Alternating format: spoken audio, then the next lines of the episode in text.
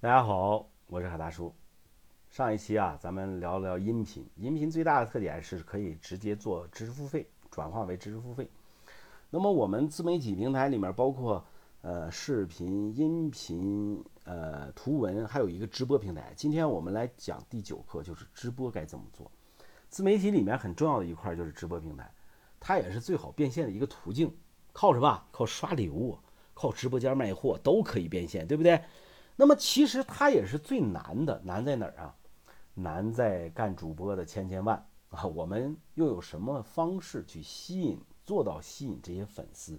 但是反过来呢，它也是最直观、最简洁的引流方式。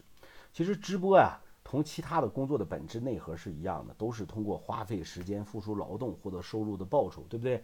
同时，直播工作呢，也有其特殊的优势，也就不要不是像传统工作那样。需要到公司特定的办公地点去，每天坐班打卡，工作时间固定，对吧？直播的地点没有限制，不分地域，不分特定的办公场所，只要有网络的地方，符合直播的条件都可以做。另外呢，直播呢，呃，时间也没有限制，你全天二十四小时干都可以。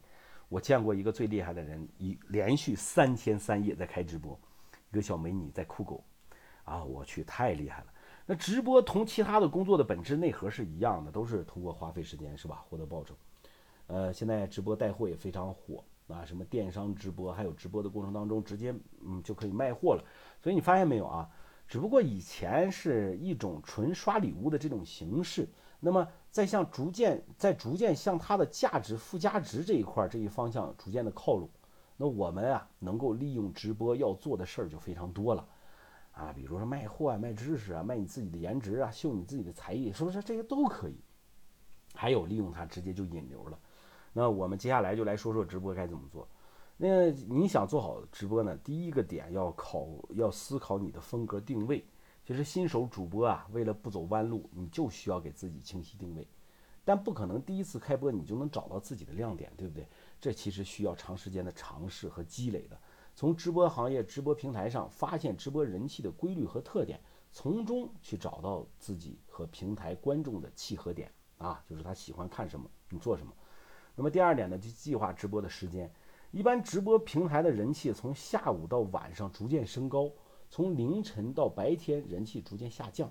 所以平台人气越多的时候，也是主播竞争越强的时候。那那些大主播都在这一段时间段开播，所以新手啊。要根据自己的能力选定一个合适的直播时间。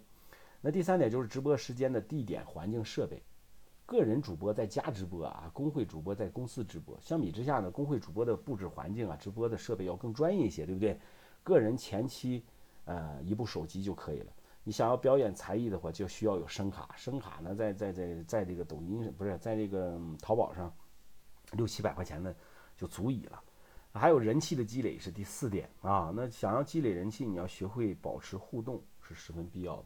新手刚开始啊，直播间基本上没什么人的，就算是只有一个观众，主播也要学会跟观众聊天互动，尽可能留住每一位观众，这样慢慢的认识你的人就会越来越多，积累啊，喜欢你的观众也会越来越多，所以叫人气的积累。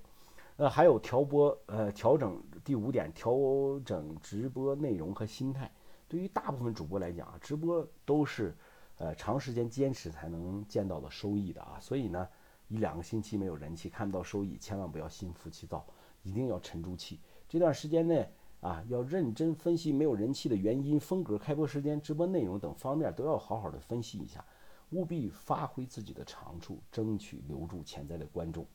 那么第六点就是收获礼物。经过一段时间的打磨，如果你是呃，适合做直播的，那么这个时间、这个时候呢，你就应该有了一定的数量的粉丝了，也会有粉丝给你刷刷礼物啊。粉丝量和礼物的收益都可能是不算太多，但没关系啊，因为你已经做到了第一步，剩下的就是什么？坚持，给自己打打鸡血啊！有付出就有，就一定会有回报。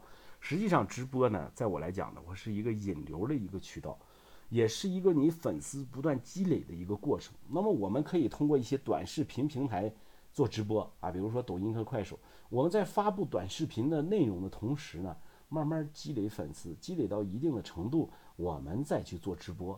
那这样呢，会更快的去变现。其实直播更直观的去输出自己的价值，引流变现是起到这样一个作用的。